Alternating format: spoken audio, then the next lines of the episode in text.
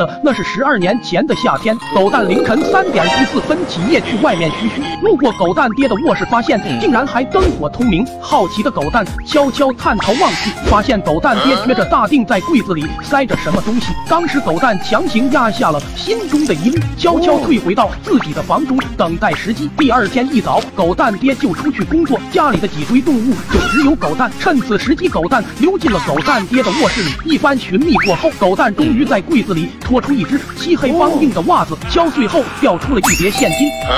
好家伙，这老登平日里穷酸无比，擦屁股都是捡别人用过的纸巾，没想到竟然还有私房钱瞒着他可爱的 baby，实在是太过见外，太过无情。狗蛋当场就把狗蛋爹的私房钱全借了去，到村口的小卖部买成了碎碎冰。我刚好路过，还分了我半截冰。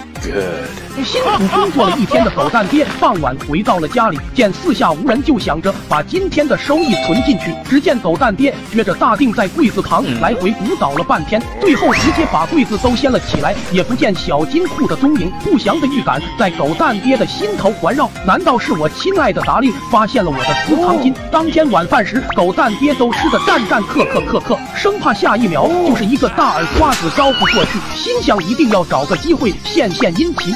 此时的狗蛋不知道是不是吃了太多冰，只觉得浑身都滚烫无比，脑子更是烧得不轻。接着就听咚的一声摔倒在地，狗蛋娘吓了一跳，连忙上前两步，伸手一抹，下一秒就听狗蛋娘一声惊呼：“哎呀，我的妈！这玩意额头怎么这么烫？多半是有点大病。”狗蛋直了直身子，刚要开口说话，狗爹晃晃就是两个大冰豆，然后转头说道：“这扯犊子玩意怎么这么不懂事？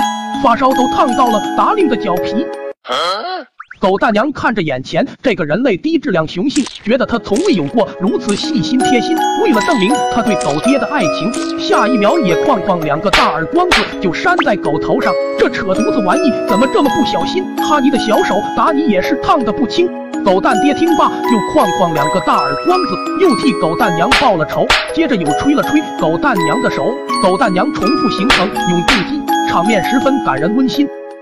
不知道过了多久，狗蛋爹刚抬手又要打过去，狗蛋终于是再也忍受不了，抬头哭喊道：“爹，对不起，别打了，别打了！你的私房钱确实是我拿去买了冰。”什么拿钱的是你，不是达令？什么？你竟然背着我藏了私房金？当天晚上，狗蛋娘扇狗蛋爹一下，狗蛋爹就传给狗蛋，这被称为爱的接力。一次点赞加关注，爱的接力永不停。